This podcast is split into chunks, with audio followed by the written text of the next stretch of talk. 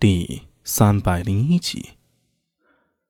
呃，阿帅，你怎可如此啊？苏大为似乎没察觉到安文生的怒气，有些不快道：“你可是我的朋友啊！我是你的朋友，你就让我去用美男计吗？那你说，整个长安县不良人里面，谁能比你更帅，比你更有气质？呃，那确实没有。那我再问你一句。”兄弟如手足，现在我有麻烦了，你该不该帮忙？呃，应该。你不会是担心无法接近新秀芳吧？笑话，我若想接近，易如反掌。你看，你长得英俊，气质又好，风度翩翩的，兄弟现在有麻烦了，可对你而言不过是举手之劳，你难道忍心袖手旁观吗？那是不应该，那就是答应喽。啊！我果然没看错你啊！苏大伟露出敬慕之色。那这件事儿就拜托你了。天色不早了，我还得赶紧回家呢，不然阿娘要着急了。西秀芳的事情啊，你得快点了。我先走了。安文生这时候还有点懵呢，顺势点了点头。苏大伟也不啰嗦，起身径自离去。等他离开之后，安文生这才反应过来，冲到门口怒吼道。苏大为，谁和你是兄弟了？苏大为背着安文生挥了挥手，头也不回的就出了大门。九郎，这是你朋友吧？倒是挺有意思啊。美碧走上前来，笑嘻嘻的说道。安文生却气急败坏的说道：“他不是我兄弟，我从未见过如此厚颜无耻之人。”美碧笑嘻嘻的转身离去了。安文生则站在门口，半晌后用力一跺脚，气呼呼地说道：“ 等此事结束，我就找裴军请辞，然后再也不和他打交道。这一家伙实在太无耻了，安某人断不会与他结交。”坐在土炉边温酒的美碧看到安文生呢，笑而不语。苏大为刚回到家，就见聂苏迎面跑来：“哥哥，哥哥，快看小红！”啥？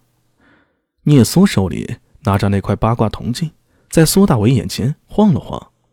苏大为接过铜镜，却发现那铜镜之中有一位红色锦鲤游动着。怎么回事？他心里一惊，连忙问道。聂苏说道：“我也不知道啊。哥哥瑞坚走后，我就在后院里玩耍。后来大娘找人来平整院子，我就坐在池塘边上看着他们做工。突然就听到了小红在呼唤我。”他对我说：“他想要到镜子里来。”我一开始没明白，还是黑三郎提醒我的。我就用铜镜罩住了他，然后他就进去了。聂苏说的有点快，但苏大为还是听懂了。这八卦铜镜好像不简单呢，听上去好像《西游记》里那些收妖的法宝。他为什么要入铜镜呢？聂苏摇了摇头，说道：“他只说要进镜子里面，我就照做了。”锦鲤入铜镜，应该不会对聂苏有什么危险吧？毕竟黑三郎没有阻止。苏大为看向铜镜里的锦鲤，隐隐约约觉得这怕是和聂苏昨日的异变有关呀。呃，你戴着铜镜有没有什么不舒服？啊？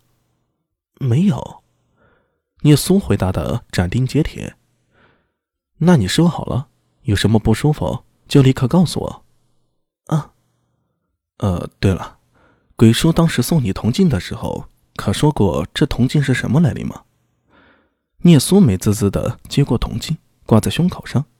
听到苏大为的话，他愣了一下，说道：“这不是鬼叔给我的，不是鬼叔给你的，那你从哪里得来的？”一直以为是桂建超送给聂苏的礼物，却不想竟然不是。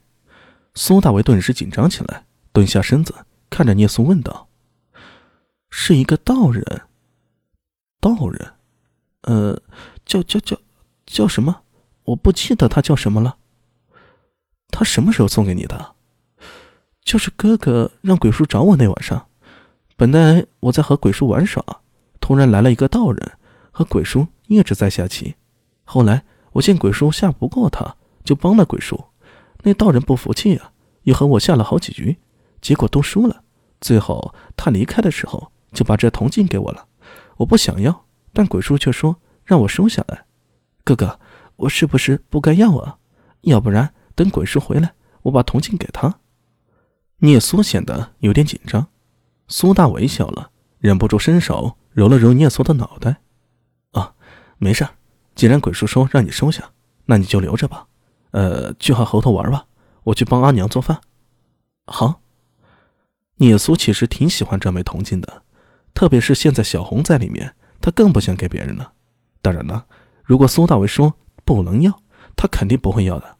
但既然苏大为说可以留下来，就算是那个道人来讨要，就算是那个道人来讨要，聂苏也不会交出去的。看着聂苏蹦蹦跳跳离去的背影，苏大为的眉头不由得蹙了起来。他站在门口沉吟了片刻，而后摇了摇头，把大门关上。迈步朝厨舍方向走去。